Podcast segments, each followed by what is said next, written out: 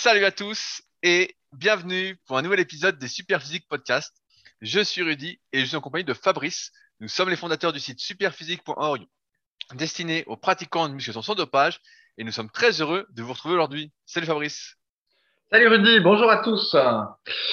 Euh, bienvenue dans ce podcast, même si vous n'avez pas le pass sanitaire. Eh oui, j'y tiens. Et comme on m'a fait un commentaire, c'est pas qu'on est euh, anti-vax, complotiste ou quoi que ce soit. C'est juste qu'en fait, on est anti-pass. Enfin, moi d'ailleurs, Rudy n'a pas de... donné son avis sur la question. Moi, j'ai pas d'opinion, j'ai pas d'opinion. Moi, je suis euh, le peuple. Moi, je suis anti-pass sanitaire et en fait, il y a plein de pays où il n'y a pas de pass sanitaire et où la situation n'est pas pire que la nôtre, par exemple en Espagne. Donc, il y a bien des alternatives au pass sanitaire. Après, que vous vouliez vous faire vacciner ou pas, ou le vaccin ou pas, c'est pas l'objet, mais euh, voilà. C'était l'histoire. Euh, alors, la présentation en 30 secondes de ce qu'on fait. Donc, Superphysique a été créé en 2009 sur les, le, le reliquat de Smart Weight Training que j'avais créé dans les années 99, qui fait de nous le premier site internet autour de la musculation et même de la musculation euh, sans dopage dite euh, naturelle. Je préfère préciser sans dopage parce que sinon, naturel, des fois, on croit que c'est au poids de corps, alors que nous, on est bien poussé de la fonte. Depuis euh, ce site web en 2009, il y a eu des tas de choses que nous avons créées euh, autour de la musculation, donc tout ce qui est possible et inimaginable, donc une gamme de compléments alimentaires fabriqués en France et expédiés depuis la France par Loïc, l'homme qui a les bras plus gros que la tête, une application SP Training, développé par euh, Pierre. On a toujours le forum de discussion, le coaching, des livres, euh, des sites, euh, tout ce que vous pouvez imaginer autour de la muscu, on fait. Et tout l'écosystème est accessible depuis www.superphysique.org. Et de temps en temps, dans ce podcast, on fait des placements produits. vous saurez les repérer. et donc, on en profite pour rappeler ce qu'on fait plus en détail que je ne le fais dans cette ah bah D'ailleurs, je me permets un placement produit, puisque c'est la rentrée. Je rappelle qu'il y a le Super Physique Gym, notre salle de musculation à proximité d'Annecy, que je gère. Et donc, si vous êtes, vous nous écoutez et que vous êtes à Annecy, vous habitez à proximité d'Annecy et que vous cherchez une salle un peu différente, eh ben, n'hésitez pas à me contacter. Euh, je mets tous les liens, comme d'habitude, dans la description de l'épisode.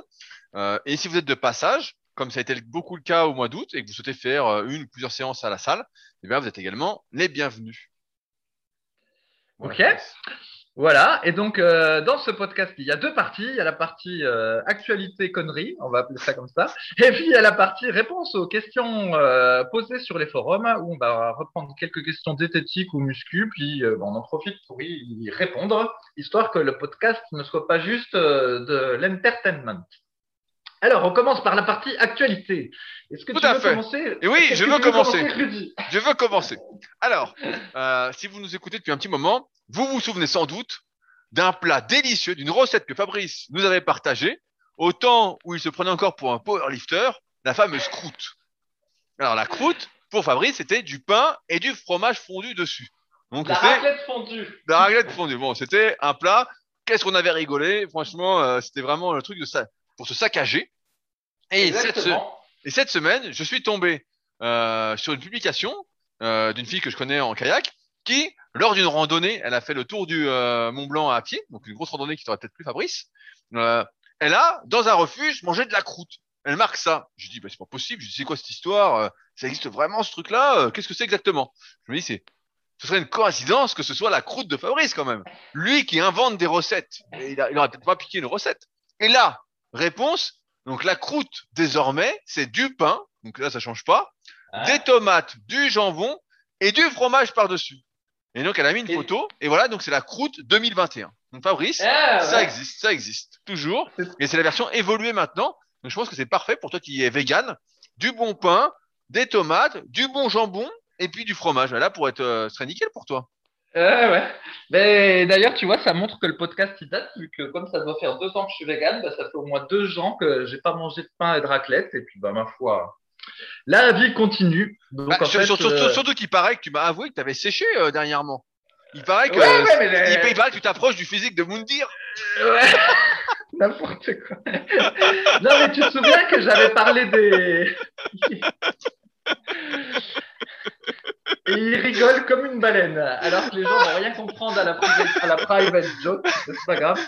Bah, c'est pas ma faute si tu ressembles à Moundir, hein. je suis sûr que t'as le même short en plus. Ils vont, les gens vont rien comprendre. tu te souviens que j'avais dit que euh, j'avais la recette ultime pour sécher? Grâce au plat, euh, au plat euh, carotte râpée, en fait. Voilà la technique, la technique pour sécher. Donc, vous marchez 2 à 3 heures par jour, en plus de la muscu, évidemment. Et ensuite, vous commencez chaque repas par une énorme assiette de carottes râpées avec du tofu euh, blanc, éventuellement du tofu mangue et euh, un peu de vinaigre de cidre. Et du coup, bah, comme vous avez déjà mangé une assiette de carottes, forcément, après, quand vous en arrivez à la partie euh, riz lentilles, eh ben, vous avez moins d'appétit. Et moralité, bah, vous avez une diminution du nombre de calories quotidiens sans avoir faim. Et puis, bah, en plus, vous avez mangé plein de carottes. Et bah, donc, c'est très bien pour vous d'avoir plein de carottes. Et en fait, ben, un coup, je me regarde dans la glace comme ça m'arrive. Et euh, je me dis, ah bah tiens, aujourd'hui, on voit bien mes, mes dentelés et l'espèce de séparation entre les abdos et les obliques, tu vois, juste sous les dentelés. Je me dis, c'est bizarre. Et donc, de une ni deux, je prends mon mètre de couture pour euh, mesurer mon tour de taille. Et il faisait 80 et demi. 80 oh là là là là Et oui, donc ça avait baissé. Je me dis, oh bah dis donc, j'ai perdu 2-3 euh, cm par rapport à la dernière fois que j'avais mesuré. Alors tout de suite après, je me pèse. Et Rudy, toi qui me connais depuis très longtemps, si j'ai le tour de taille de 80,5 cm, a priori, je vais tomber sur combien sur la balance? Ah bah sur 80,5. Eh ben voilà, 80,5 kg. Eh ben c'est exactement ce qui s'est passé en fait. Et donc. Oh là là, euh, bah, bah, t'es tout léger alors à la salle, ça doit être qu'à l'entraînement, ça doit être dur. Bah c'est ça. En fait, à l'entraînement, les, les charges me paraissent euh, lourdes. Mais euh, par contre, je gambade euh, comme un lapin parce que je me sens euh, tout léger. Mais voilà, c'était l'efficacité des, des carottes râpées et de la marche rapide lestée que sans le vouloir, j'ai même réussi à perdre des kilos. Alors c'est pour ça quand des fois j'entends qu'il y a des gens qui disent qu'ils n'arrivent pas à perdre du poids, c'est un grand mystère pour moi, vu que bah voilà, il suffit de manger des carottes, du riz, des lentilles, de marcher et pouf, ça perd. Non mais je, je vais te dire pourquoi. C'est parce qu'ils n'ont pas la technique de la fourchette. Cette nouvelle technique révolutionnaire que j'ai découvert, que j'ai découvert cette semaine, Fabrice. C'est incroyable, mais vrai. Je vais vous expliquer. J'espère que vous êtes bien assis. On avait déjà parlé, on a souvent parlé au fil des années, hein, depuis le temps qu'on discute, euh, du fait que quand on avait du mal à se restreindre ou euh, à manger plus que ses besoins en prise de masse, eh ben, il fallait adapter euh, la taille de ses assiettes ou de ses saladiers ou de ses bols, en fait, à ce qu'on voulait faire. Dans le sens où si on veut sécher euh, et qu'on a du mal à se restreindre en termes de quantité, bah, mieux vaut manger dans les petites assiettes on a l'impression d'avoir une petite assiette vraiment euh, énormément remplie. Et donc, euh, bah, on peut en mettre moins que dans une grande assiette. Et à l'inverse, si on a vraiment du mal à manger, faut pas hésiter, comme je le faisais à une époque, à manger dans des saladiers. Vous prenez un gros saladier, vous mangez dedans, vous avez l'impression de rien manger. Et donc, vous avez tendance à euh, plus manger. et c'est là qu'on voit l'impact de la psychologie. Et cette semaine, un coup, je prends une fourchette sans trop faire gaffe, parmi toutes les fourchettes que j'ai. Et puis, je mange avec et je dis, la fourchette, elle est minuscule. Et en mangeant cette fourchette, j'ai une révélation. Je me suis dit, mais on n'a jamais parlé de ça, de la taille de la fourchette. Et c'est vrai que quand tu manges avec une petite fourchette, en fait, bah, tu mets beaucoup moins euh, de quantité dans ta bouche à chaque euh, coup de fourchette. Et en fait, tu as l'impression de manger beaucoup plus. Et je me suis dit que ça pouvait s'appliquer également à la cuillère. Au lieu de manger avec une grosse cuillère, manger avec une petite cuillère. Comme ça, il y a plus. Euh, et c'est un truc que je fais des fois avec les, purées de fruits que je mange pour avoir assez de calories. Bah, si tu manges avec une grosse cuillère, le pot, tu le désingues en moins de deux, à l'instar de Fabrice et de ses pruneaux. Et si tu prends une petite cuillère, bah, tu manges pas tout le pot d'un coup. Et donc, je me suis dit que cette technique de la fourchette, pour ceux qui ont du mal à maigrir, prendre une petite fourchette pouvait être révolutionnaire et leur changer la vie. Ah voilà, la Magic Fourchette, on va appeler ça. Oh là là, Magic Fourchette, c'est bien. Magic avec un Y, hein, par contre. Magic Fourchette. Donc si je, résume tous les trucs et astuces pour ceux qui ont oublié. Le premier, le premier truc et astuce, ne faites jamais les courses en ayant faim. Il faut toujours faire les courses en ayant bien mangé. Ensuite, ne passez que dans les rayons euh, légumes, fruits, riz, euh, lentilles, légumineuses, ah, et, les autres rayons. Et les chocs à pic? Ouais, le rayon choc à pic, il est fou lui. C'est où le choc à pic? Tous, les, tous les autres rayons n'existent pas en fait. Ils sont là que pour vous tuer et en vous faisant payer pour ça en plus. Voilà, donc juste ces rayons-là. Ensuite, il y a la technique de manger dans une plus petite assiette. Maintenant, il y a la technique de la petite fourchette. Et évidemment, il faut commencer chaque repas avec un bon plat de crudité bien copieux. Donc, moi, j'aime bien les carottes, mais si vous aimez euh, autre chose que les carottes, ça doit marcher aussi. Et, euh, et puis, bah, évidemment, il faut faire euh, du cardio ou au moins de la marche rapide, parce que comme on le répète souvent, comme on est euh, quand on est sédentaire derrière l'ordinateur, ben, on brûle très très peu de calories. Et moralité, il faut s'affamer pour euh, perdre du gras, alors que ben, dès lors qu'on va rajouter de l'exercice physique, aussi bête que de la marche rapide, eh ben, ça aide beaucoup à brûler des calories, puis ça facilite vraiment le, la perte de gras et mentalement le fait de manger en quantité suffisante tout en séchant. Alors que quand on est affamé, ben, il se passe plein de choses, une baisse du métabolisme basal, on devient fou, tout ça, et au final, c'est moins efficace pour perdre du poids. Alors, sinon, est-ce que tu en as fini avec ton actualité, Rudy? Non, j'ai encore, encore, de l'actualité cette semaine, une ah. actualité débordante Alors, j'en avais, parlé il quelques, a quelques semaines, j'avais enregistré un podcast sur euh, le sommeil. On connaît tous l'importance du sommeil. Mais euh, on... connaît tous l'importance du sommeil. Tu sais, ça, ça, me fait penser à aller aux introductions qu'on te dit de pas faire euh, quand tu fais des dissertations. C'est ouais, ça, commence par... justement, de tout temps, de tout temps, l'homme, de tout temps, l'homme, l'homme, euh, l'homme a dormi. De tout temps, l'homme a dormi. De tout temps, l'homme a mangé. De tout temps, l'homme, s'est intéressé au sommeil. Et donc là, c'est quoi ton instant? C'était quoi? Ah putain, il me fait rire. Ce Moundir me fait rire, quoi. Oh putain, le type a le physique de Moundir, il me coupe la parole. C'est abusé ça. C'est honteux. C'est un scandale. C'est un scandale. Alors, moi, attention, ça, j'appelle ça de la diffamation et je porte plainte, Là, tu viens de me diffamer copieusement. oh putain. Donc, je répète, je, donc, ma phrase était tout le monde connaît l'importance du sommeil pour performer, pour être en forme. Mais il n'empêche qu'on a toujours des questions à son sujet sur combien d'heures faut-il dormir, à quelle heure faut-il se coucher, faut-il faire des siestes pour ceux qui peuvent le faire, combien de temps doivent durer les siestes, quelle literie adopter. Et donc, j'ai sorti un podcast euh, sur mon autre podcast, Les Secrets du kayak, qui est l'épisode 35, où j'interview une experte en optimisation du sommeil chez les sportifs de haut niveau à ce sujet, et où j'ai pu lui poser bah, toutes mes questions. Donc, euh, je pense que dans cette optique euh, bah, d'être plus en forme qu'il y a notre avec Superphysique, c'est un podcast qui peut vous intéresser. Donc, je vous le partage aujourd'hui. Voilà. ça me fait penser, mais j'avais peut-être déjà dit quand on en avait déjà parlé du sommeil. Je sais pas si tu te souviens un coup sur euh, TF1, il y a le patron de TF1 qui avait dit qu'en fait son boulot, lui, c'était de vendre du temps de cerveau disponible. Est-ce que tu te souviens de cette phrase-là? Oui, oui, bien, bien sûr, bien sûr, je me souviens de ça.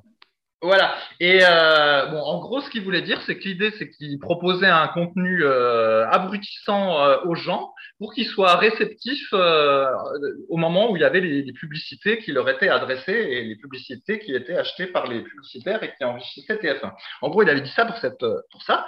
Et l'autre coup, c'était le, le CIO, le, le, patron de Netflix, qui était interrogé sur la, la concurrence. En fait, quelle était selon lui la, la concurrence à Netflix? Et lui, il n'a pas cité Amazon Prime ou euh, je sais plus quoi, YouTube Prime ou que sais-je, je connais pas trop ces plateformes de, de, streaming, mais il a dit qu'en fait, euh, leur concurrence, c'était le sommeil. Et en fait, le, son but, c'est de fournir du contenu type série pour que les gens euh, enchaînent, enchaînent, les séries et euh, dorment moins, en gros, puis euh, soit euh, passent beaucoup de temps dans Netflix. Et donc voilà, donc vous savez que si vous regardez Netflix, eh ben c'est au détriment de votre sommeil, parce qu'en tout cas, c'est ce que le patron de Netflix souhaite, en fait. Que vous ne dormiez pas pour passer plus de temps sur son truc. Bah, c'est drôle ce que tu dis, parce que car, je n'ai pas un compte Netflix personnel, mais ma copine en a un. Et c'est vrai que, bon, c'est vrai, de mon point de vue, en fait, il est hyper difficile de trouver un truc intéressant sur Netflix. Il y a souvent, de mon point de vue, que des daubes. Et en fait, c'est très loin de me gâcher le sommeil. Ça me force plutôt à me coucher plus tôt parce que je me dis, il n'y a rien d'intéressant. Euh, les séries, c'est pathétique, il n'y a plus de scénario. C'est comme les films, on en avait déjà parlé. Là, les films qui sortent, il y a zéro scénario. Tu regardes 5 minutes, tu dis, ah non, bah, c'est une dope ce truc. Euh. Donc, moi, c'est plutôt l'inverse. Ça m'aide à me coucher plus tôt, quoi, en fait, euh, ces trucs-là. Tu sais, il y a vraiment rien d'intéressant, quoi. Alors après, bon, je veux pas te chambrer, Rudy, mais en général, quand on dit euh, oui, moi j'ai pas l'abonnement Netflix, c'est celui de ma copine, ça me rappelle un peu dans le temps euh, celui qui avait des questions qui disait euh, oui, c'est pas pour moi, c'est pour mon pote, euh, il arrive pas à bander, est-ce que vous pouvez l'aider? Mais c'est pas moi, hein, c'est mon eh. Eh, c'est marrant parce que c'est toi l'inventeur du super viril. Donc c'est le comble, c'est le comble cette, blague. C'est pas moi, c'est pas moi, c'est mon pote. Donc c'est pas mon compte Netflix, euh, c'est bah ma copine. Moi, moi, moi jamais, jamais je paierai pour ça. Hein. Je vois, je vois ce qu'il y a la plupart du temps. Franchement, je dois pas regarder grand chose. Hein. Euh. Vraiment dessus, il y a rien quoi. Là, j'attends le documentaire sur Schumacher. Il va y avoir un documentaire sur Schumacher qui va sortir. Que euh, voilà, ça, je pourrais l'acheter pour le regarder. Ça, il n'y a pas de souci. Mais la plupart du temps, il n'y a rien quoi. Donc en fait, je serai tout le temps en train de m'abonner, de abonner en fonction des sorties qu'il y a et qui peuvent m'intéresser. Mais la plupart du temps, je serai pas abonné en fait. Ouais, ouais. Alors ça, c'est encore l'autre truc des documentaires. C'était quand les gens, ils avaient la télévision. Euh, bon, maintenant, je sais pas s'ils ont la télévision. C'est, ils avaient une télé, mais en fait, personne ne regardait TF1, M6, tout ça. Tout le monde regardait euh, Arte. En fait, ils avaient une télé euh, pour regarder Arte.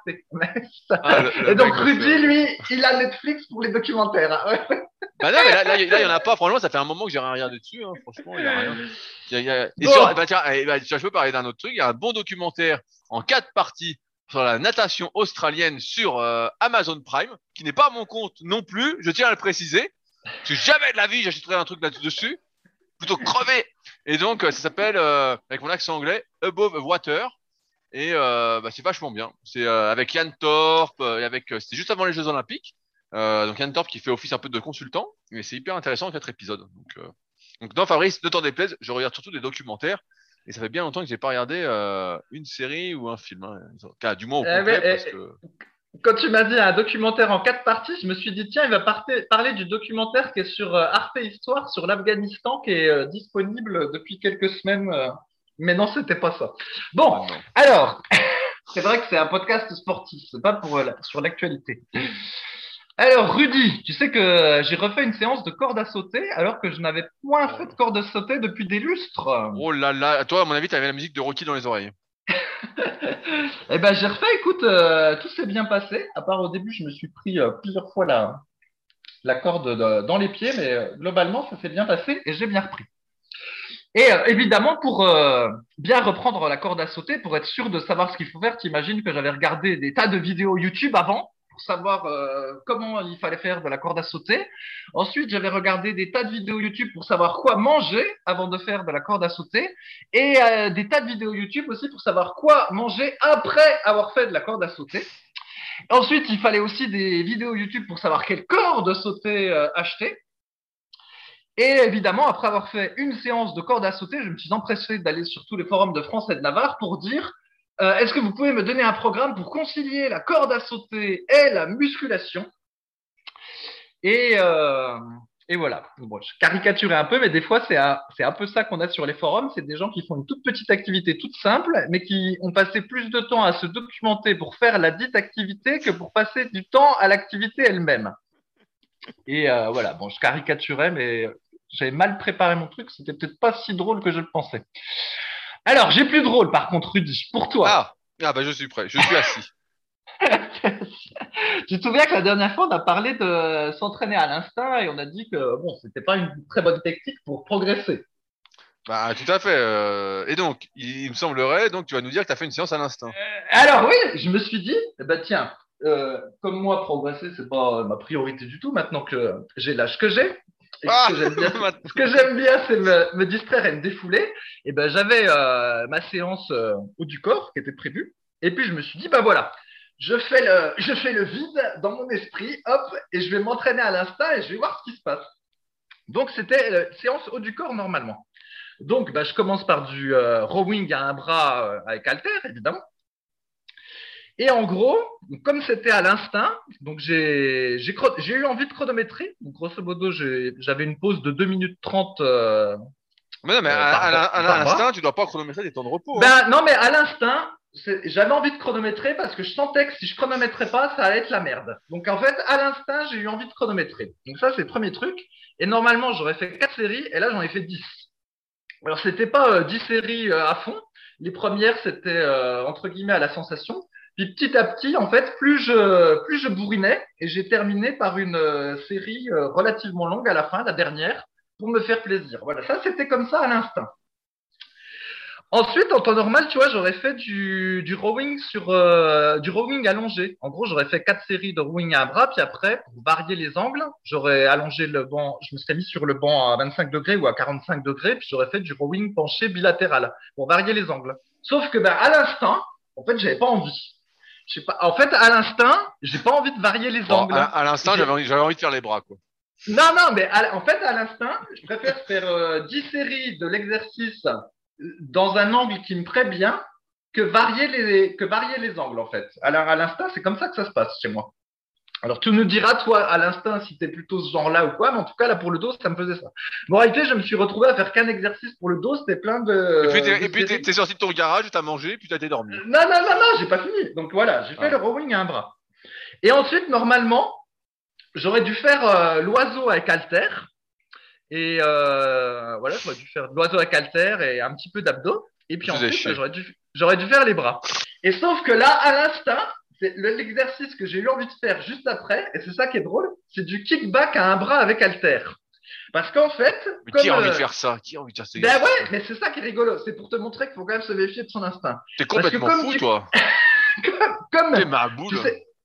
comme tu fais le rowing à un bras et tu sais que tu es penché euh, avec, euh, en équilibre sur une main, finalement, le kickback avec halter, c'est un petit peu la même chose. Tu sais, tu as, un peu la même position. Et du coup, bah, naturellement, j'avais envie de faire ça dans la continuité. Et moralité, à l'instinct, je me suis retrouvé à faire donc du kickback avec halter euh, en superset avec du curl pupitre euh, à un bras au biceps. Tu vois, deux mouvements euh, unilatéraux et, et, donc le kickback. Bon, après, voilà, rien, rien à dire, je fais mes petites séries. Ensuite, j'ai eu encore envie de faire un superset biceps-triceps. Là, pour le coup, effectivement, parce qu'un exercice, hein. voilà, un exercice, ça n'allait pas pas assez suffisant. Donc là, à l'instinct, j'ai fait mon curl concentré. C'était cet exercice-là que j'avais envie de faire pour me faire plaisir. Donc j'ai fait le curl concentré. Et ensuite, j'ai fait le, tête presse en unilatéral à 70 degrés. Tu nous rappelles ce que c'est ou faut que j'explique? Ah, C'est euh, de l'extension, on va dire, euh, comme du barre au front, mais avec alter, sauf qu'on le fait à un bras et on descend sur l'épaule opposée. Voilà, excellent. C'est tout à fait ça. Donc voilà, j'ai enchaîné euh, ces, deux, ces, exercices. Et ensuite, après, j'avais encore envie de, de, faire un autre exercice pour les bras, mais j'avais plus envie de faire des triceps. J'ai considéré que j'en avais fait assez de triceps. Et euh, cette fois-ci, j'ai fait du curl prise marteau en travers avec halter. Et là où c'était drôle, c'est qu'en temps normal, si je l'avais fait de la manière classique, j'aurais fait une rep bras droit, une rep bras gauche, une rep bras droit, une rep bras gauche. Et là, à l'instinct, eh ben, j'ai eu envie de faire euh, 3-4 reps du bras droit, 3-4 reps du bras gauche, 3-4 reps du bras droit, 3-4 reps du bras gauche, et, de, et, de, terminer avec du partiel, tu vois, pour bien, pour bien euh, congestionner le bras. Donc ça, tout ça, c'était à l'instinct.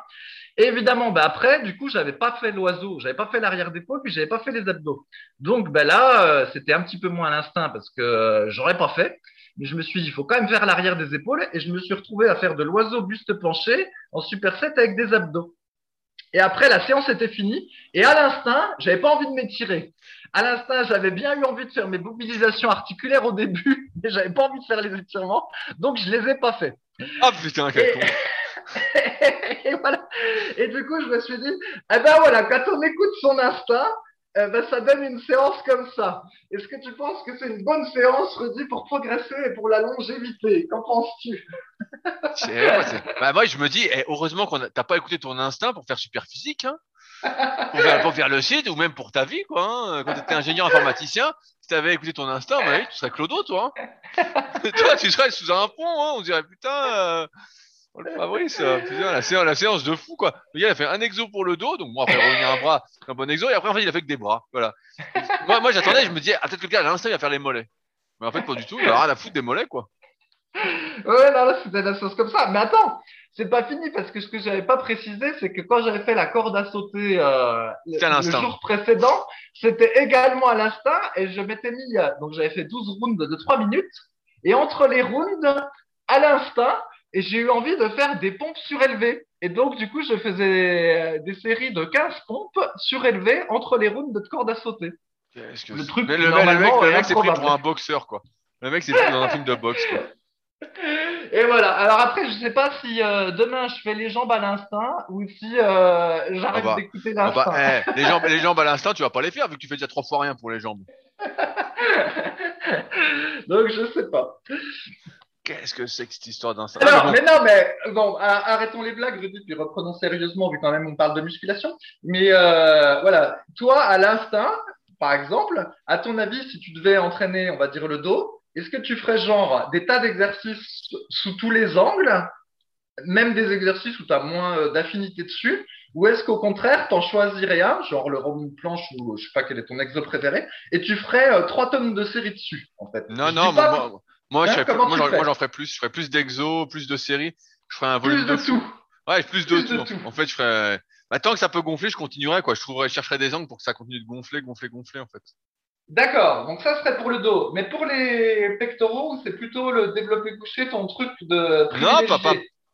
Bah, les pecs, à l'instinct entre guillemets, je me souviens bah, quand j'étais euh, plus jeune, hein, je, pouvais faire deux exos. Je faisais un développé, un exercice écarté. En fait, j'ai tellement gonflé que je voyais que ça servait à rien de faire plus quoi. Je voyais que là, euh, là j'aurais plus tendance à en faire que deux, alors que le dos, je peux vraiment gonfler euh, en changeant d'exo. Euh, ouais, en fait, j'écouterais, on va dire, mes sensations sur le fait que est-ce que je peux encore gonfler ou pas?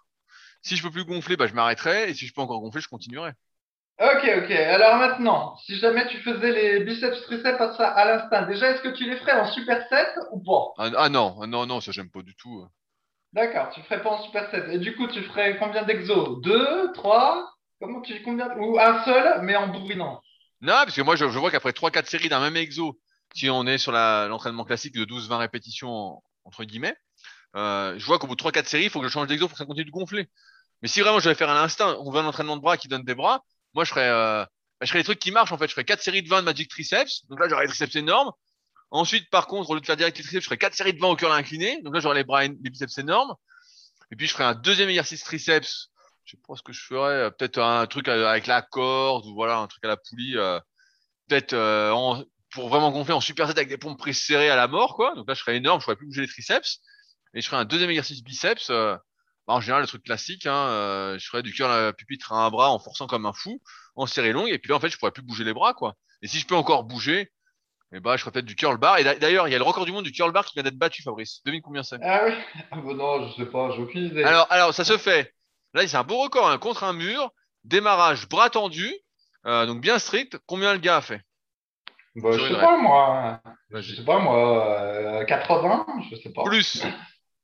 95, allez. Plus. Ah, ben je sais pas, donne-moi le chiffre. 115. Le mec avait 115 kilos. Bon, c'est un type qui fait 150 kilos, hein, comme d'habitude. Hein. Mais euh, le mec, il a fait 115 kilos au curl strict.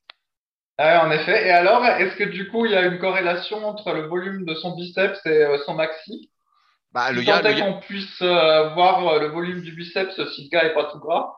Non, le gars, avait, des gros bras, mais bon, c'est, dur à dire. Hein. Comme on avait déjà expliqué, ça dépend vraiment de la longueur de l'avant-bras. Plus ton avant-bras est court, moins tu as de force à développer sur du curl bar, donc forcément, ça joue énormément sur la ah, perf. Ah, mais bon, pour revenir sur le truc à l'instinct, moi, en fait, je ferais des, des séries assez longues et euh, je ferai jusqu'à temps que je gonfle. Mais c'est sûr pour les petits muscles, bah, ça ferait pas beaucoup d'exo. Pour le dos, ça en ferait beaucoup. Euh, pour les cuisses, ça en ferait pas mal parce que ça a toujours eu du mal à gonfler. Mais euh...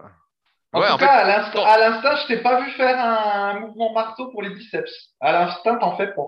Ah non, à l'instant, j'en fais pas. Ouais, et eh ben tu vois, c'est ça qui est, c'est ça qui est intéressant. C'est ça, enfin, ça qui est rigolo, c'est que finalement, euh, il y a des trucs que tu fais pas quand tu fais à l'instinct.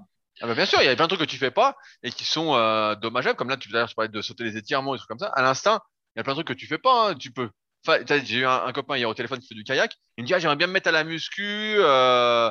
Mais il dit, si, si je me mets à aller à la salle après le boulot, faut surtout que j'aille du boulot à la salle directement, parce que si je me pose chez moi, je le fais pas.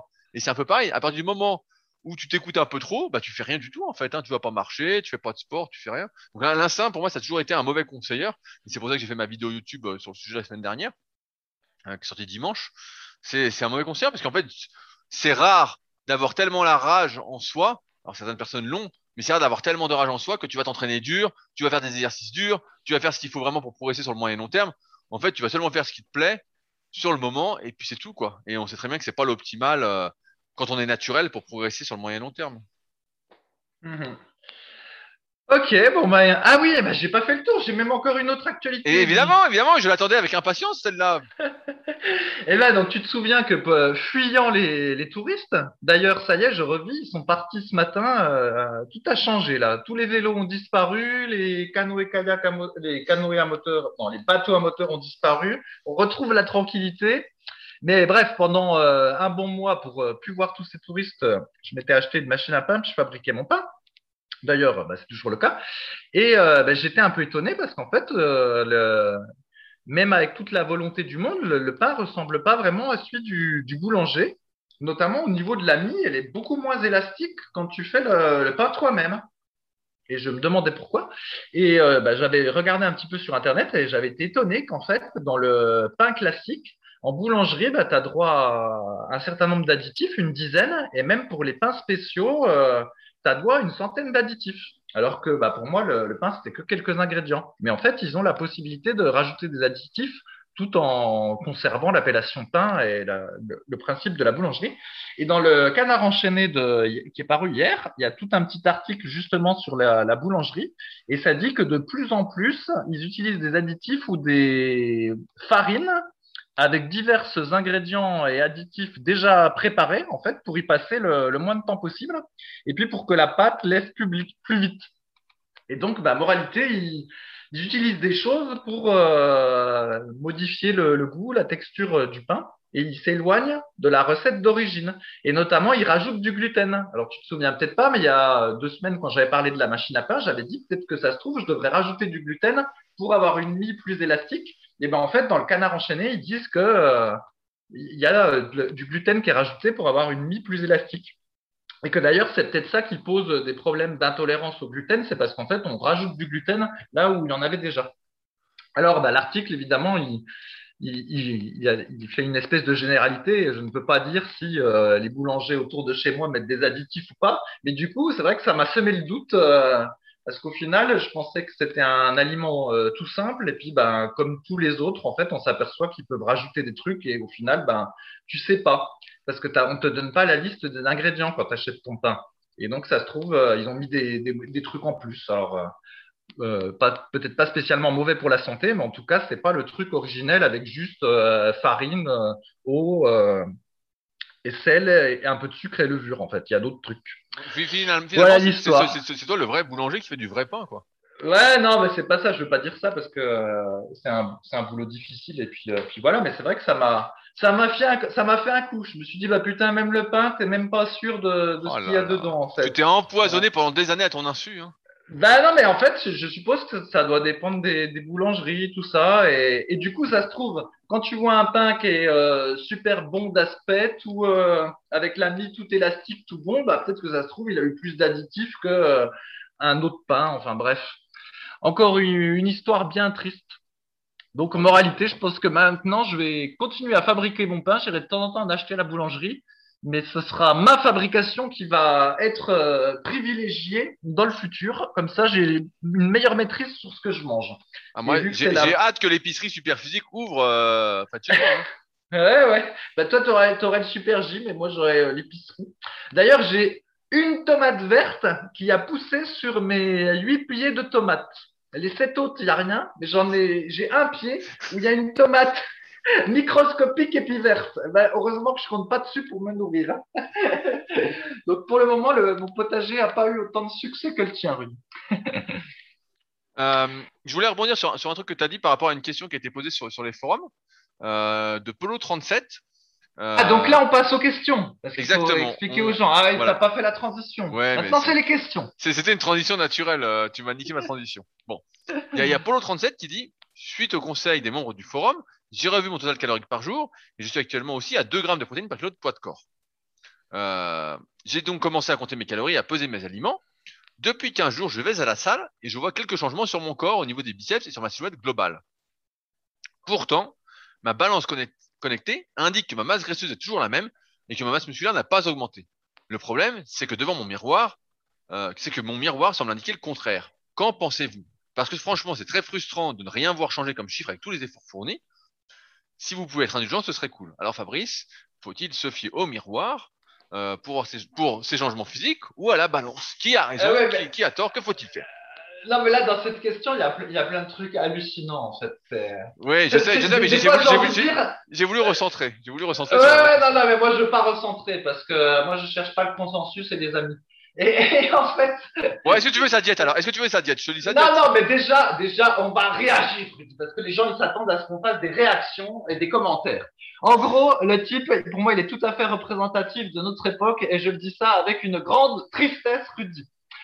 15 jours. Le type, ça fait 15 jours qu'il s'est mis à la muscu, et il écrit ça, je prends sa phrase, ça fait quand même, euh, je sais pas quoi, de la peine de faire beaucoup de sacrifices et d'efforts et de pas voir de changement sur la balance. Putain, 15 jours Ça fait 15 jours qu'il s'entraîne, le gars.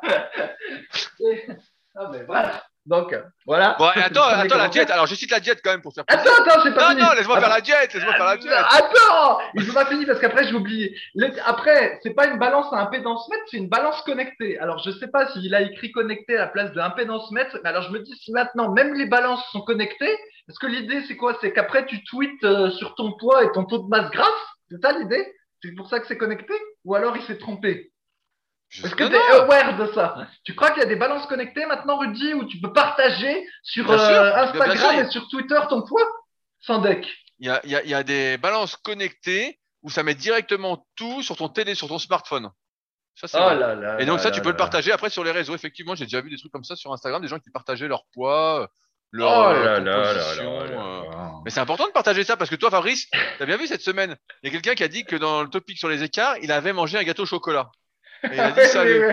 Et t'as demandé à quand le compte Instagram. Donc, a priori, t'étais intéressé à tout ça. Ouais, mais c'était mon message était euh, ironique. Bon, on l'a pas compris. Hein. Moi, j'ai pris très au sérieux.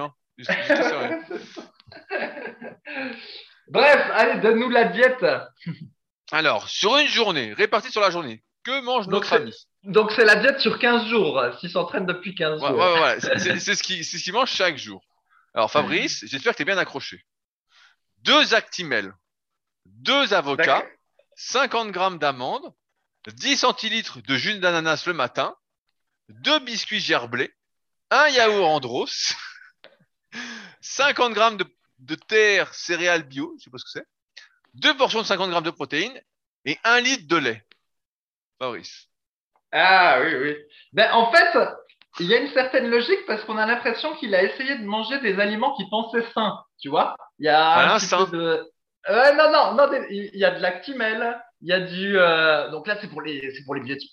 Il y a de l'actimel, il y a des, des céréales. il y a des biscuits gerblés. Alors, j'ai pas la composition en tête, je vais pas taper sur internet, mais je suis prêt à parier que c'est de la daube avec du sirop de glucose et tout ça dedans.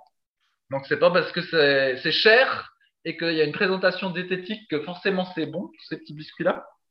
Et puis bon, bah le, le, reste, voilà, il a pris un petit peu de protéines parce qu'il a dû dire qu'il fallait des protéines, tout ça. Et euh, bon, bah, je vais te laisser commenter, hein, Rudy, la, la diète. Euh, je, bah, je, pense qu'il a pas grand pour ceux qui nous écoutent habituellement, je pense qu'il n'y a pas grand chose à dire sur cette alimentation.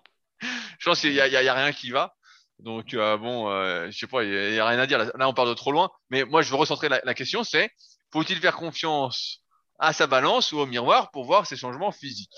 Ouais, bah, on l'a déjà traité 15 fois, mais je vais le redire. En fait, donc les balances, on, on récapitule pour la x mille fois le truc. Donc les balances à impédance mètre, ça vaut rien.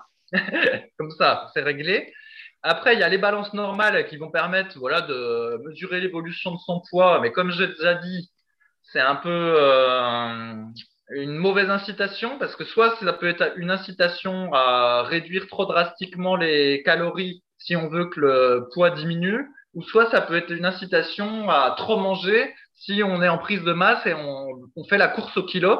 Et donc, au final, je pense que la balance, c'est pas euh, un bon indicateur à, à, suivre. Et en fait, effectivement, le meilleur indicateur, en fait, c'est le miroir. La progression sur les charges en musculation, sur les exercices de base en 3-4 euh, séries de 8 à 12 répétitions.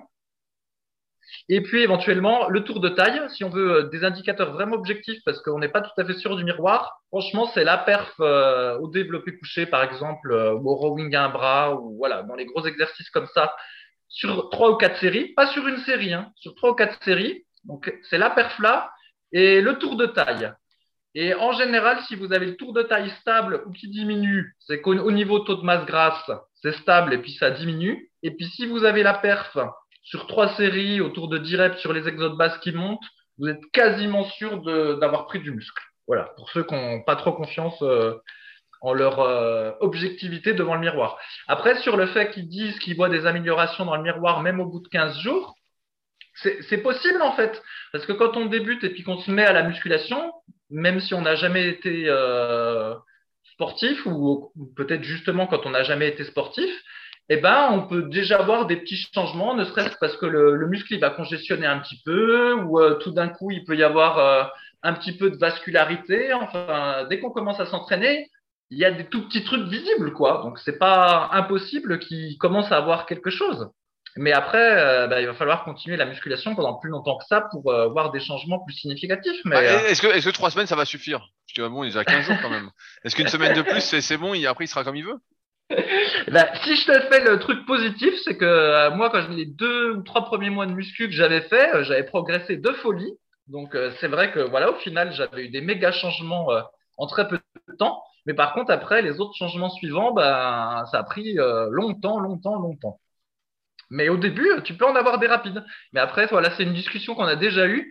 C'est ce qu'on appelait les, ah les progrès. Oui, oui, c'est ce qu'on appelait les progrès rapides du débutant. Et bah, ce qui se passe, c'est qu'aujourd'hui, les gens, souvent, ils ont plus ce truc-là de progrès rapide du débutant. Et donc, c'est pas bien clair si c'est parce qu'ils démarrent trop tard ou si c'est parce qu'ils sont pas du tout sportifs ou, quoi. Mais euh, il y a plus les progrès rapides du débutant. Peut-être que lui, il va les avoir et que les 15 premiers jours, ben, c'est un début de progrès rapide du débutant. Je ne sais pas. Mais je ne peux pas être complètement négatif parce que nous, on les, on les avait eus bien, sûr qu'on, bien, sûr qu'on les a eu, c'est vrai qu'on progressait. Moi, à chaque séance, et là, le petit jeune qui vient avec moi à la salle, mon, voisin, qui a 15 ans, bah, lui, à chaque séance, il progresse, à chaque séance, il gonfle un peu plus. Je vois euh, visuellement, on voit que ça se fait. Mais il a 15 ans, donc peut-être que l'âge joue aussi. Euh, c'est vrai qu'aujourd'hui, après, ce qu'il y a, c'est qu'il y a beaucoup de personnes qui, quand elles démarrent de nos jours, euh, bah, elles partent pas avec la même base qu'on a. Moi, j'ai l'impression qu'on a rapide, on a les progrès du débutant parce qu'on démarre, on est mince, on est relativement sec, donc les progrès se voient assez vite. On part de très bas. Maintenant, il y a beaucoup de personnes qui sont skinny fat, qui vont stocker du gras localement, donc euh, qui vont avoir du bide avec des bras très fins ou euh, qui vont être en surpoids. Et donc là, bah, les progrès du débutant se voient beaucoup moins euh, que quand on est quand on a une base, on va dire saine. Tout à fait, tout à fait. C'est ça probablement la, la majeure partie de, de l'explication, Rudy. Alors, il y avait un autre sujet que je voulais aborder, qui est assez représentatif euh, de notre expérience, malheureusement. C'est de SCART. Au mois de mai, j'ai décidé de perdre un peu de poids. Après avoir entendu Fabrice dans un podcast parler d'un tour de taille idéal entre 72 et 74 cm. là, ça, là, j'ai jamais dit ça. Hein. Je pense qu'il y a une erreur. Mais bon, je t'interromps pas. bah oui, bah, eh, tu, l'as dit, tu l'as dit, il le dit. Euh, non, non, non, je requalifierais ça parce que j'ai pas dit ça. J'étais alors à 86 cm de tour de taille à ce moment-là ma prise de masse était transformée en porcification comme il aime l'appeler. Ça, j'ai dit ça. comme il, le 9 mai 2021, donc le 9 mai, je pesais donc 82 kilos pour 1m76. J'ai 25 ans. J'ai commencé la musculation en juillet 2016, voire commencé le sport tout court, car je n'avais aucun antécédent sportif. Même les deux heures de sport au collège et lycée, j'avais tendance à être dispensé. 6-8 heures par jour devant la console, avec du coca les week-ends, autant dire une catastrophe. Donc il met ses photos à 82,3 kilos, où effectivement il est bien gras, et donc aujourd'hui, euh, 15 semaines plus tard, il a perdu 10,5 kg et il fait 71,8 kg. Il perdait encore 1 km. 1 kg. 1 km. 1 kg. Ouais, bah, je pense à ta marche, Fabrice, tu me perturbes. Je perdais 1 kg par semaine au début et maintenant je perds entre 300 et 500 grammes et j'ai ralenti par peur de perdre du muscle. Mon tour de bras est d'ailleurs passé de 40,5 à 38,5. Il a perdu 2 cm en perdant 10 kg. Il met ses photos à 71,8 et il nous explique il y a donc du mieux, je suis assez content, mais je ne trouve pas ça hyper flagrant pour une perte de presque 11 kilos. J'espérais être à 12-13% de masse grasse avec une telle perte, et c'est là où je commence à être complètement perdu. Est-ce que vous pensez que je peux continuer de descendre encore, par exemple 68-67 kilos, sans risquer de commencer à perdre du muscle, ou est-ce que je devrais commencer à stabiliser mon poids, puis recommencer une prise de masse à plus de 200-300 calories par rapport à mon maintien? J'attends vos avis et conseils avec impatience. Donc pour ceux qui veulent aller voir, c'est dans la rubrique photo vidéo sur le forum, euh, photo et vidéo de musculation, et c'est SCART 2. photo et vidéo. Fabrice, que doit faire notre ami SCART Ouais, bah, c'est une, variante de question qu'on a déjà eu euh, des tas de fois, et puis qui montre, bah oui, parce qu'on est pédagogue, alors on répète, et qui, qui, qui, montre des tas de choses. Alors déjà, le truc positif, c'est que ben, il s'est sorti les doigts et puis euh, il a perdu 10 kilos en je sais plus combien, euh, plusieurs mois, ce qui est, ce qui est, ce qui est pas mal, quoi. C'est une belle perte de 10 kilos. Effectivement, la première photo, il est un petit peu porcin, et effectivement, il était bien gras. Donc, ça, ça méritait d'être fait. Je pense qu'il a eu bien fait. Et puis sur la photo finale, effectivement, hein, il n'est pas euh, super sec, mais il est quand même beaucoup moins gras qu'au début. Et de mon point de vue, c'est acceptable pour euh, refaire de la musculation euh, en cherchant en priorité à progresser en muscu avec une bonne diète et sans euh, sécher plus. Mais c'est vrai qu'il n'est pas. Est-ce qu'il doit faire une prise de masse à ce moment-là? Non, non, mais là, il faut oublier maintenant la sèche et la prise de masse. Il faut qu'il mange une alimentation très légèrement hypocalorique et hyper protéique, et puis qu'il se concentre sur la progression en muscu et puis sur faire un petit peu de cardio. Et euh, bah, normalement, il va prendre du muscle progressivement et stabiliser son taux de masse grasse, ou éventuellement euh, arriver à le faire baisser un petit peu s'il euh, fait beaucoup de marches rapides et qu'il mange beaucoup de carottes. Et puis voilà. Mais effectivement, il a raison que si s'il continue s'il continue à sécher, plus on descend bas dans la sèche, plus on a tendance à perdre euh, du muscle. Donc là, il a perdu 10 kilos, il a perdu 2 cm de tour de bras. Peut-être que sur les 2 cm, il y avait, euh, je sais pas moi, 1,5 de gras et 0,5 de muscle. J'en sais rien, c'est toujours difficile à savoir le truc là. Et en fait, plus il va sécher, en fait, plus le ratio euh, muscle perdu par rapport au gras perdu va être défavorable. C'est, on, on constate tout, tout ça. Donc après, il y, a, un choix à faire. Moi, je pense que là où il est, évidemment, ceux, que, les autres, qui nous écoutent, ils peuvent pas voir les photos, donc ça les aide pas beaucoup. Là où il est, je pense que c'est acceptable et puis euh, il, peut, il peut arrêter sa sèche. Mais ça montrait bien que voilà, euh, avec 10 kilos en moins, eh ben, on n'est toujours pas sec quand on était euh, un petit peu porcin au début. Et encore, je dis porcin là pour faire marrer les gens parce qu'il n'était pas si porcin que ça par rapport à d'autres photos qu'on a vues en plus. Hein. Donc c'est vous dire, des fois, les, les gens que je vois à la plage, là, c'est 20, 30, 40 kilos qu'ils ont à perdre, les pauvres. Hein. 40 kilos? J'imagine la, scène, tu parles avec quelqu'un qui, qui, est en surpoids et lui, il s'imagine qu'il perd 5 ou 10 kilos, il sera bien. Et toi, tu arrives, tu lui dis, ah non, mais c'est 40 kilos que tu dois perdre. Le, gars, il saute sur place, quoi. Il se dit, ah non, sur un 40 kilos Il dit, mais je serais tout maigre. Bah oui, t'as envie de dire, bah oui, bah oui, tu seras maigre, tu n'as pas de muscle et t'as que du gras. Donc si tu perds, euh, tu seras maigre. Ah ouais, 40 kilos, 50 kilos même. bah non, mais tu, tu rigoles, Rudy, mais t'as des types qui font 1m70, 95 kilos à la plage. Et eh ben, t'enlèves 40 euh, kilos à 95 eh ben, ça fait 1m70 euh, pour 55 kg, c'est pas euh, non plus euh, la mort hein, si le type il est tout maigre sans muscle. Hein. Oui, bien, bien, sûr, mais bon, la, la, la, la, plupart des gens, du moins dans ma vision, pour eux, ils sont bien à taille poids. Tu vois, le mec qui fait 1m70, 95 kg, lui, il se dit déjà, bah, s'il descend à 80, il sera déjà pas mal. Il dit, bon, s'il fait 70, il se trouvera mince, tu vois. Donc là, tu, lui, dis, ça, tu lui dis 55 kilos. Bon, le gars, il dit jamais de la vie. Il dit, ouais, 55 kilos. Il dit, je serais, je serais faible, je serais malade. là, j'ai exagéré, là, 55 kilos. Non, là, j'exagère. Ouais, ouais, tu voulais, Dire tu dire 45. ouais, ouais, non, non, j'ai exagéré parce que je suis pas très doué en calcul mental. Mais sinon, je reviens juste sur cette histoire de, de tour de taille. En fait, effectivement, ce que j'ai, et là, je dois avoir battu mon record de en fait et de bref. Oh là là, euh... moi de pognon, quoi. Putain, je suis vrai que toi, toi, tu t'es bien amélioré, mais moi, euh, pas du tout. C'est là qu'on voit la supériorité de Rudy. En deux fois, il corrige son problème, alors que moi, je l'ai toujours. Euh, j'ai répété de très nombreuses fois que le meilleur indicateur, c'était le tour de taille. Et d'ailleurs, d'une certaine façon, je suis en lutte contre l'IMC, là, qu'on utilise pour le Covid pour dire si les gens sont en surpoids ou pas, ben on se base sur l'IMC. Et l'IMC, c'est un indicateur de merde parce qu'en fait, euh, il capte pas les skinny fat ou ceux qui ont un gros bide par rapport à ceux qui stockent du gras dans les cuisses. Ce qui est complètement différent. Et donc, le meilleur indicateur, ça devrait être un indicateur, pour savoir si les gens sont en surpoids ou pas, ça devrait être un indicateur qui est basé sur le tour de taille et euh, la taille et euh, le poids mais pas euh, l'IMC en fait c'est ça va pas. Bref. Donc pour moi le tour de taille c'est vraiment le bon indicateur pour euh, évaluer son taux de masse grasse même si c'est imparfait si jamais c'est pas réparti comme ça. Mais en tout cas ça mesure le taux de masse grasse pénalisable pour la santé en fait si vous avez un gros tour de taille par rapport à un tour de taille plus petit. Et ce que j'ai dit euh, souvent, c'est qu'effectivement, vous pouvez avoir des gros bras puis paraître musclés, en étant gras et que par exemple si on faisait 1m80 et 40 cm de tour de bras mais avec 90 cm de tour de taille, et eh ben en réalité c'est pas 40 de bras qu'on a, c'est 35 plus 5 cm de gras. Donc euh, peut-être que ça fait impressionnant en, en, chemise ou en pull, mais en réalité vous n'êtes pas musclé du tout.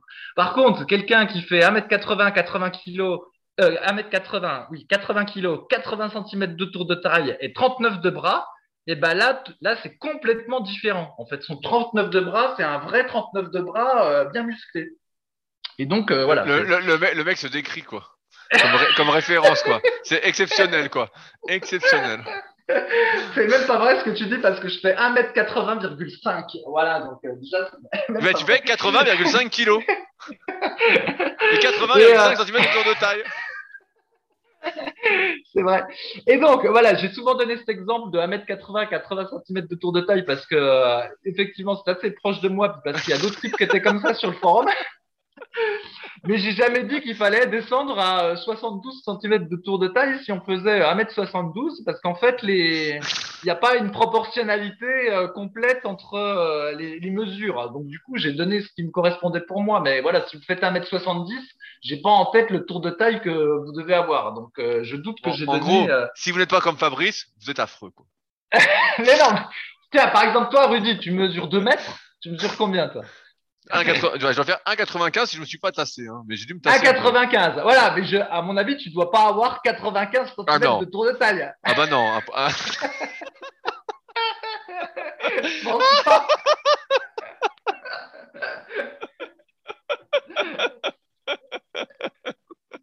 ah, il me fait marrer, Ah, n'importe quoi. ah, ça fait longtemps que j'ai pas mesuré, mais 95, c'est impossible, quoi. Impossible. Je me souviens. Tiens, j'ai. Euh... Eh, franchement, si tu avais 95 cm de tour de taille, Rudy, je te conseille la vaccination pour le Covid. Parce que là, t'es à risque. T'es à risque. Faut pas, déconner avec ça. ah, mais... Je me souviens quand j'ai fait mon régime en 2007 et que j'avais fait euh, donc une saison de compétition de bodybuilding, j'étais descendu en fin de régime. J'étais descendu, je crois, à 89 kilos. Attends, 89. Il y, y, a tout sur le site, hein, sur la rubrique diététique pour ceux qui veulent aller voir. Et euh, je crois que j'ai descendu à 73 cm de tour de taille. Là, j'étais vraiment euh, creux de chez creux. Quoi. Je me souviens, euh, j'avais la taille méga fine, je faisais 73. Mais j'ai la taille fine de base. Là, je sais pas combien je fais. Ça fait longtemps que je n'ai pas mesuré. Je mesure avec les doigts. je dirais, je dois faire 40. ouais, c'est ça. Mais bon, voilà, tout ça pour dire que là, j'ai pas de chiffre du, tour de taille en fonction de la taille parce que j'ai pas tous les points de référence en tête et, et j'ai pas pu dire que le truc idéal c'était 72 ou 74. Est-ce que, est-ce que je peux prendre la main maintenant? Est-ce que je peux dire ce que j'ai envie de dire? Euh, Ouais, bref, euh, vas-y. Oh, bref ouais, Ça, c'est un gros bref, ça vaut moins 10 balles celui-là. Tu vois, il vaut moins 10 balles. Euh, non, mais le cas de Skirt, il est hyper intéressant parce qu'il montre, comme on l'explique souvent, que lorsqu'on se lance dans un régime, dans une perte de poids, eh ben, en fait, on a beaucoup plus à perdre que ce qu'on pense. Dans euh, un livre numérique que j'ai fait, un e-book que j'avais fait en 2012-2013, qui est toujours d'actualité, que j'avais refait plusieurs fois, euh, Mes secrets pour sécher, euh, placement de produits spécialement dédicace à, Fabrice. Et, ben, et d'ailleurs, j'aimerais bien qu'on équilibre un peu les placements de produits entre les placements de produits Rudy et les placements de produits euh, super physiques. donc, donc dans, dans ce petit book-là, je montrais justement, et c'était la, la, première partie en fait euh, du bouquin, où je disais combien de kilos devez-vous perdre? Et je montrais des exemples de mes élèves que j'avais fait sécher, et où en fait, quand on les voyait, on se disait oh bah non, bah franchement, quand on n'y connaît rien comme moi au début, bah, on se dit ah 5 kilos, il va être sec comme moi, lors de mon premier régime, je me disais, bah, 5 kilos, je vais être sec, quoi. Et puis, en fait, j'en ai perdu plus de 10. Et là, l'exemple de Stewart, bah, c'est exactement ça. C'est que lui, il pensait qu'en perdant, bah, 10 kilos, bah, il serait sec. Bon, c'est vrai qu'il était un peu gras au départ. Et s'il avait mis la photo comme ça au début, je lui aurais, dit qu'il y en avait au moins 15, hein, sans forcer. Après, tout dépend comment on veut être sec. Et là, il en perd 10 et il se dit, oh, c'est pas assez, je crois qu'il est à 12, 13. Puis en fait, quand on voit la photo, il a encore un petit bourrelet en bas du ventre. Euh, on voit un peu ses abdominaux du haut. Euh, mais bon, il est, euh, à vue d'œil, on voit pas le reste, hein, mais il est au moins à un bon 15-16% euh, sans forcer euh, de taux de gras. Et donc effectivement, il se demande, il se dit, est-ce que je dois continuer ou pas? Alors, la question que tout le monde doit se poser, c'est à quel taux de gras je souhaite être plutôt que quel taux de gras je devrais être? J'ai un copain à la salle en ce moment qui fait un, régime. Je pense qu'il ne s'écoute pas, euh, Pascal. Et pareil, bah donc il a perdu, il mangeait comme un goret, puis là il s'est mis au régime, la muscu, il a perdu plus de 20 kilos. Et là, à chaque fois, bah, il lui reste un petit peu en bas du ventre, mais pratiquement rien. Il est quand même bien, bien sec là actuellement. Euh, et à, chaque fois que je vois, il me dit ouais, combien tu penses que je dois perdre pour ça? Et je lui dis, je lui dis mais ça, là tu es tombé dans la, le problème de la sèche, c'est que la sèche, ça peut ne jamais avoir de fin. Tu peux descendre, descendre, descendre, descendre sans arrêt. Tu peux finir comme, euh, j'exagère un peu pour ceux qui ont la référence, pour, comme Alain Robert, le mec qui grimpait euh, au building, euh, je sais pas s'il le fait encore, euh, sans assistance. Oui, euh, c'était le Spider-Man français à la Robert. D'ailleurs, voilà. j'emploie l'imparfait parce que tu employais l'imparfait, mais. Euh, non, je, pense qu'il est, toujours vivant. Et il était souvent pris en référence sur les, sur les forums Smart Weight Training comme exemple de sèche, parce qu'on pouvait toujours être plus sec. Et je me souviens d'un régime que Yann avait fait, donc de la team. Pareil, à un moment, lui, quand il séchait, il descendait vers 80 kg. Des fois, il descendait un peu en dessous pour remonter, mais il était autour de 80 kg pour mettre 80. Et un coup, il a vraiment voulu sécher. Il a dit, ah, je vais pousser la sèche à fond. Et il était descendu à 72 kg. Et en fait, euh, bah, il était super sec. Hein. Il y avait des, il y a des vidéos, je pense, sur sa chaîne YouTube, si vous tapez Yann euh, euh, des vidéos que j'avais fait où il était complètement fou. D'ailleurs, bah, il a perdu toute euh, sa tête, à, plus rien manger. Et euh, il à la fin, il disait j'arrête parce qu'il dit en fait, je peux toujours continuer à perdre du gras. Lui, il voyait toujours du gras et on pouvait toujours descendre. Là où je veux donc en venir, c'est que chaque individu va avoir son propre objectif et il faut pas se dire je veux sécher le plus possible parce que ça, ça n'a pas de fin et à la fin, ça devient pathologique, ça devient dangereux. Pour Scart, comme a dit Fabrice, je pense que le bon compromis aujourd'hui, c'est pas de sécher plus que ça. Je pense qu'il est pas loin de son taux de gras idéal, euh, c'est-à-dire le taux de gras, le pourcentage de gras auquel on va être en forme, on va avoir de l'énergie, on va pouvoir bien progresser à l'entraînement, euh, bien dormir, tout ça. Euh, et je pense que là, bah, il doit plutôt se maintenir sur la balance et progresser à fond à l'entraînement, donc remanger un petit peu à maintenance. Il va retrouver l'énergie, il va regonfler sans reprendre de gras et comme l'a dit également Fabrice, il va peut-être continuer à perdre du gras euh, au fur et à mesure. L'idée, c'est pas de s'entraîner comme euh, notre ami Polo euh, 15 jours et de se dire ah les résultats. Mais là, on sait pas. Là, il a l'air motivé. C'est 5 ans qu'il fait de la muscu quand même. Sur euh, 2-3 ans, les 2-3 années qui vont arriver, s'il il mange sérieusement et s'entraîne sérieusement et qu'il bouge pas en termes de poids sur la balance euh, ou qu'il reprend 1 ou 2 kilos, bah, il y a de fortes probabilités que il soit euh, plus sec, plus musclé, et voilà, qu'il ait pris ses 1 ou 2 kilos euh, sur quelques années. Donc il fait 1m75, 74 kilos. Et on sait que naturellement, bah voilà, quand on fait taille-poids relativement sec, bah, c'est pas mal. C'est un bon niveau. Et euh, c'est ce que, en moyenne, ce qu'on peut espérer. Alors, certains plus ou moins, hein, mais euh, à peu près ça. Et donc là, et bah, il s'est rendu compte, comme on le dit souvent, que quand on fait un régime, on a souvent beaucoup plus à perdre que ce qu'on pense. Moi, je pense que c'est souvent le double. Euh, et euh, après, encore une fois, on n'a pas tous les mêmes critères. Et puis là, ouais, là, je pense qu'il n'a pas trop d'intérêt à descendre encore plus parce qu'effectivement, plus il va descendre et plus euh, bah, il va avoir du mal. Là, il a, un petit bourrelet en bas du ventre. Je veux pas être salaud, mais même à 68, euh, il sera toujours là en fait. Là, euh, là, moi, j'ai jamais, pour donner un exemple, j'ai jamais été gras comme il est. alors, je suis beaucoup plus grand, beaucoup plus lourd. et quand je séchais, j'avais plus de 10 kilos à perdre pour être sec, sans être super sec comme il en avait pu l'être. Donc, si vous voulez être sec, comme euh, j'ai été pour les compétitions, par exemple, bah, il a plus de 10 kilos encore à perdre. Et donc, bon, est-ce que ça a un sens ou pas? Je pense que ça n'a pas de sens dans cette optique de longévité et de santé. Et c'est pourquoi on lui recommande de remanger à maintenance et de s'entraîner à fond euh, pour la suite. Excellent. Donc, tu as bien reformulé tout ce que j'avais dit, Rudy. Merci. ah, il me fait rire celui-là. Euh, allez, je fais une petite dernière question. Euh, Fitz74, qui dit? En écoutant le dernier podcast, vous parlez du volume d'entraînement et du coup, je ne sais pas quoi penser du, programme que j'ai, je fais 6 exercices pour le haut du corps, 5 pour le bas du corps, avec 4 entraînements dans la semaine. J'ai l'impression, qu'en écoutant le podcast, que mon volume d'entraînement est insuffisant, mais peut-être est-ce dû au fait qu'il est conçu pour un débutant. Dans ce cas, comment savoir quand il faut augmenter le volume d'entraînement? Comment savoir si on fait assez d'exercices euh, et de séries pour progresser, Fabrice?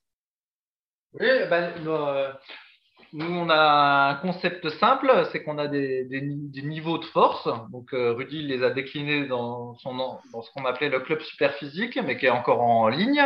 Avec, euh, il y avait trois niveaux. Il y avait bronze, euh, silver. Il y a six niveaux. Il y a six niveaux, Fabrice. Trois niveaux principaux. Trois niveaux principaux, voilà.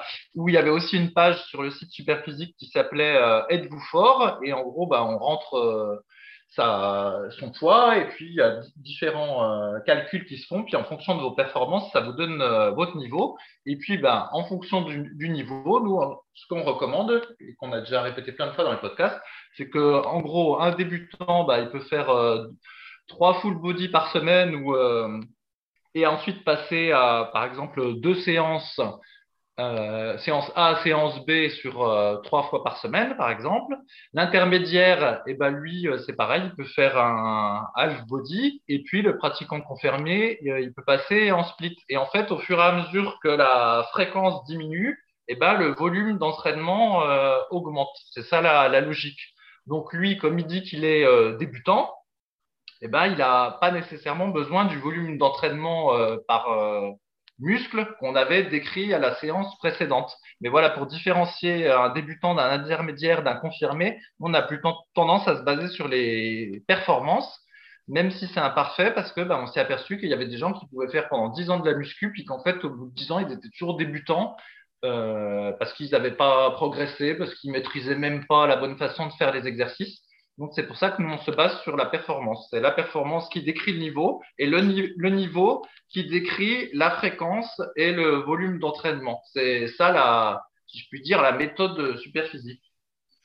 Tout à fait. Bah, non, mais bon, en fait, euh, quand on débute, je vais refaire un petit topo rapide, mais on a tendance à privilégier peu d'exercices et une fréquence d'entraînement un peu plus élevée. Et au fur et à mesure qu'on progresse, donc on progresse sur ses performances, sur une multitude d'exercices, euh, eh ben, on va justement euh, augmenter le volume et diminuer la fréquence. On arrive en moyenne, en fonction de son niveau, à une fréquence entre chaque sollicitation directe pour un muscle entre 5 et 7 jours. Donc, euh, un programme qu'on va répéter, on va travailler chaque groupe musculaire plus d'une fois par semaine en moyenne pour la plupart des individus.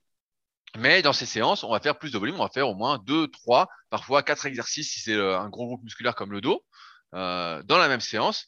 Et ça, ça va aider à progresser. Donc ça, c'est un facteur, euh, on va dire, généralisé. Après, ce qu'il faut prendre en compte quand vraiment on passe ce stade-là, mais c'est vraiment réservé aux pratiquants qui ont euh, déjà un très bon niveau, qui s'entraînent depuis des années. et ben là, il faut apprendre, entre guillemets, aussi à s'écouter, l'instinct, le fameux instinct dont on parlait, parce que parfois, on peut sentir, en plus des bases qui sont quand même de progresser sur des exercices qui nous conviennent morpho-anatomiquement, et ben, on peut se dire des fois, comme l'entraînement doit être également un plaisir, on doit aimer s'entraîner, et ben souvent on se rajoute euh, des petits exercices comme ci comme ça pour tester, on se rajoute une ou deux séries pour gonfler un peu plus. Il y a un peu ce facteur, on va dire euh, plaisir motivationnel qui est important de prendre en compte, et ça, ça peut rajouter du volume d'entraînement, on va dire euh, qui est pas inutile puisqu'il entretient la motivation. Et comme vous savez, progresser en musculation, c'est pas juste suivre le programme ou avoir une bonne méthodologie, c'est quand même tout un, environnement à, cultiver, et ça peut faire partie de ça. Donc, euh, moi, comme on disait tout à l'heure, on parlait d'entraînement à l'instinct. Euh, pour me faire plaisir, des fois, bah, j'hésite pas à une ou deux séries parce que je sens que je peux gonfler plus. Ça me fait plaisir. Euh, donc voilà. Mais ça, c'est encore une fois réservé plus aux pratiquants confirmés. Quand on débute, on doit quand même suivre les bases, faire preuve de bon sens et aller vers cette, on va dire, ce, cette évolution naturelle qui est qu'on a envie d'en faire plus, on sent qu'on a besoin d'en faire plus par séance, on en fait plus et on diminue la fréquence d'entraînement. Et comme ça, progressivement, bah, on progresse relativement bien. Voilà, et donc en fait, en fait, j'en ai encore dit un. Ah là là là là là là C'est ce dont on s'était aperçu, c'est que quand on a quand on a commencé la muscu ou même euh, au bout de quelques années de pratique, c'est qu'il y avait une théorie qui disait, bah, si tu veux être un champion, entraîne-toi comme un champion. Et donc, du coup, euh, il y avait une théorie qui disait, ben, il faut s'entraîner exactement comment eux, ils s'entraînent. Bon, déjà, il y avait le problème du dopage et du fait qu'ils étaient très doués, donc c'était pas nécessairement des, des, modèles. Mais indépendamment de ce truc-là, eh ben, c'était que la phrase, elle était fausse.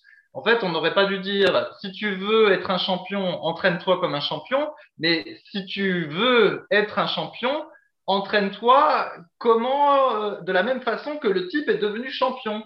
Et donc, si on prend euh, Dorian Yates, que j'aime bien citer, parce que surtout on a bien euh, la logique de ses entraînements, ben on voit que au début, je crois qu'il faisait du full body, après il est passé en half body, et après il est passé en split. C'est vraiment la, la logique qu'on défend, et ça, c'est ce qu'il a suivi.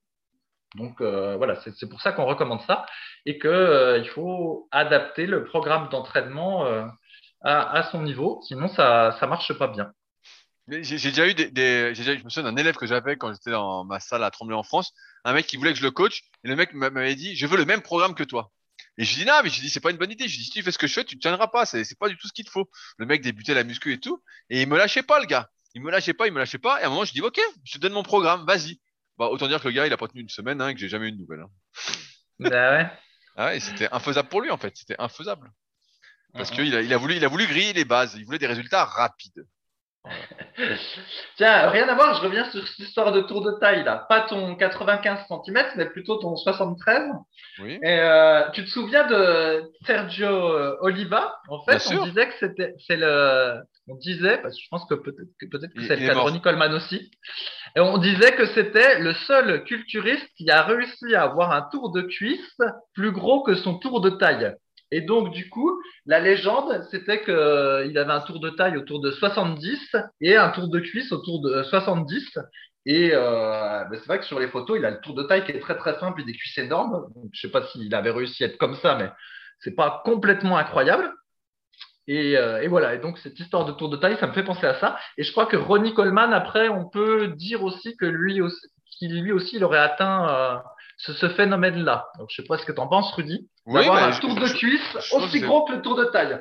Mais je pense que je pense que c'est possible, euh, pas naturellement, mais là, euh, Sergio Oliva. D'ailleurs, il y a son fils hein, maintenant qui fait des compétitions, si jamais euh, Sergio Oliva Junior. Hein. mais ouais, je pense que Sergio Oliva, c'est probable. Coleman, peut-être en début de carrière, j'y crois parce qu'il avait la taille vraiment fine, des grosses cuisses. Après, son tour de taille est quand même beaucoup beaucoup grossi avec les produits. Donc euh, là, j'y crois moins. Mais euh, à un moment, euh, c'est bien possible. Hein, oui, en 98. En 98, c'est souvent son physique de 98 ou peut-être 99 où on se dit peut-être qu'à ce moment-là, il, il avait, ce, C'est bien possible. Et, donc là, Fabrice, quand on a le tour de cuisse, donc d'une cuisse, pas de deux cuisses, plus gros, que, plus gros que le tour de taille, est-ce qu'on est en forme? Eh ben, on, paraît en forme, en effet. Après, je sais pas si on est très en forme. À mon avis, pour quand on va randonner, on doit quand même avoir les cuisses qui congestionnent, là. je pense qu'on est en forme, mais on n'est peut-être pas très fonctionnel. voilà comment je vais m'en tirer, Rudy. eh ben, sur ces scènes paroles, on va s'arrêter là pour aujourd'hui. On espère, comme d'habitude, que vous avez passé un agréable moment de compagnie. Pour rappel, tous les liens de ce dont on a parlé, que ce soit nos compléments alimentaires destinés à améliorer votre santé, donc on a surtout parlé santé, et qui sont euh, pour, beaucoup bio, euh, sont en lien dans la description. Également l'application SP Training, ou que ce soit vers nos sites respectifs, musculation-alter.fr pour Fabrice, vous retrouvez son livre, ou mon site rudicola.com sur lequel je propose depuis maintenant plus de 15 ans des suivis coaching à distance, mais également des livres et formations, dont mon dernier livre, le guide de la prise de masse naturelle, que j'envoie dès demain, pour ceux qui l'ont pas encore commandé. Euh, si vous avez des questions, n'hésitez pas à utiliser les forums Superphysique sur www.superphysique.org puis forum. Et nous, on se retrouve la semaine prochaine pour un nouvel épisode dans la bonne humeur. Salut à tous. Salut